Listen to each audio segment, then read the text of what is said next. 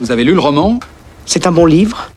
À mon avis, oui. On peut faire confiance aux médiathécaires, puisqu'ils sont là pour vous livrer leurs coups de cœur, livres, musique, jeux, séries et films. Vous nous le racontez, ce film? Oui, j'aime beaucoup le personnage de la jeune fille. Oui, comment est-elle? Ah ça, vous allez le savoir tout de suite, grâce à la chronique des coups de cœur des médiathécaires de La Roche-sur-Yon. Bonjour, aujourd'hui pour la chronique coup de cœur de la médiathèque, nous accueillons Thomas de la ludothèque de la médiathèque Léopold C. d'Arsangor. Bonjour. Bonjour Gwenaël, ça va bien? Oui, Ouais. Donc aujourd'hui, on va parler d'un jeu de société qui s'appelle Unicorn Fever. Donc en français, dans la langue de Molière, c'est la fièvre des licornes. Euh, ce jeu est une réédition. Euh, la première édition qui est sortie il y a quelques années s'appelait Horse Fever qui était la fièvre des chevaux, mais le temps étant fantastique, etc., la réédition chez Yellow l'a transformé en Unicorn Fever. Donc c'est un jeu italien de Lorenzo Silva, qui dans sa première mouture a été édité par un éditeur italien. Et euh, devant le succès du premier jeu, Yellow a choisi de le franciser. Euh, alors de quoi on parle dans Unicorn Fever? On va évidemment parler de licornes, euh, voilà, qui ont la fièvre, bien évidemment. Mais avant tout, le cœur du jeu, c'est quoi? C'est que il y a tous les ans des grandes courses de licornes sur de magnifiques arcs-en-ciel, et les joueurs vont jouer des parieurs, des parieurs devant cette course de licornes. Le but du jeu, il n'a rien de secret, c'est qu'il faut avoir le maximum d'argent à la fin. Et à chaque manche, il va en avoir 5 ou 6 manches, il y aura une course avec une rangée de 6 licornes. Il va falloir parier sur celle qui va gagner. Comme aux chevaux, vous allez être euh, sur le turf. Vous allez avoir des favoris, évidemment, vous allez avoir les tocards, les vieux bourricots qui vont là, mais qui, si eux rentrent, vont faire un maximum d'argent.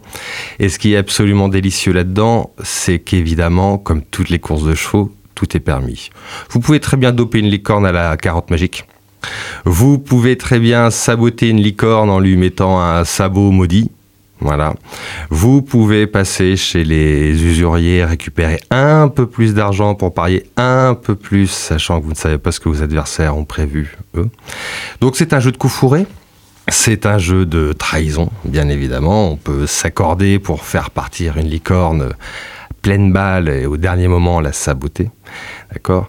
Mais c'est un jeu qui, à mon avis, réussit à un endroit où, où- c'est extrêmement compliqué dans le jeu de société, c'est faire revivre les grands moments d'une course. À la fin de chaque manche, une fois que les petits coups fourrés sont programmés, qu'on a une idée de ce qu'on veut faire, il y a vraiment la course de licorne. Les licornes vont partir, il y a une vingtaine de cases à franchir, elles vont avancer plus ou moins aléatoirement, bien évidemment aidées ou pas des petites cartes qu'on a prévues.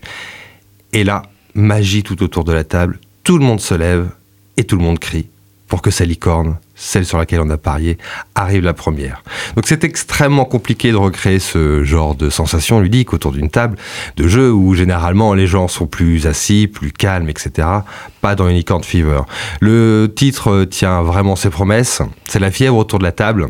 Et ça va crier, ça va s'insulter, etc., etc. Mais c'est absolument délicieux.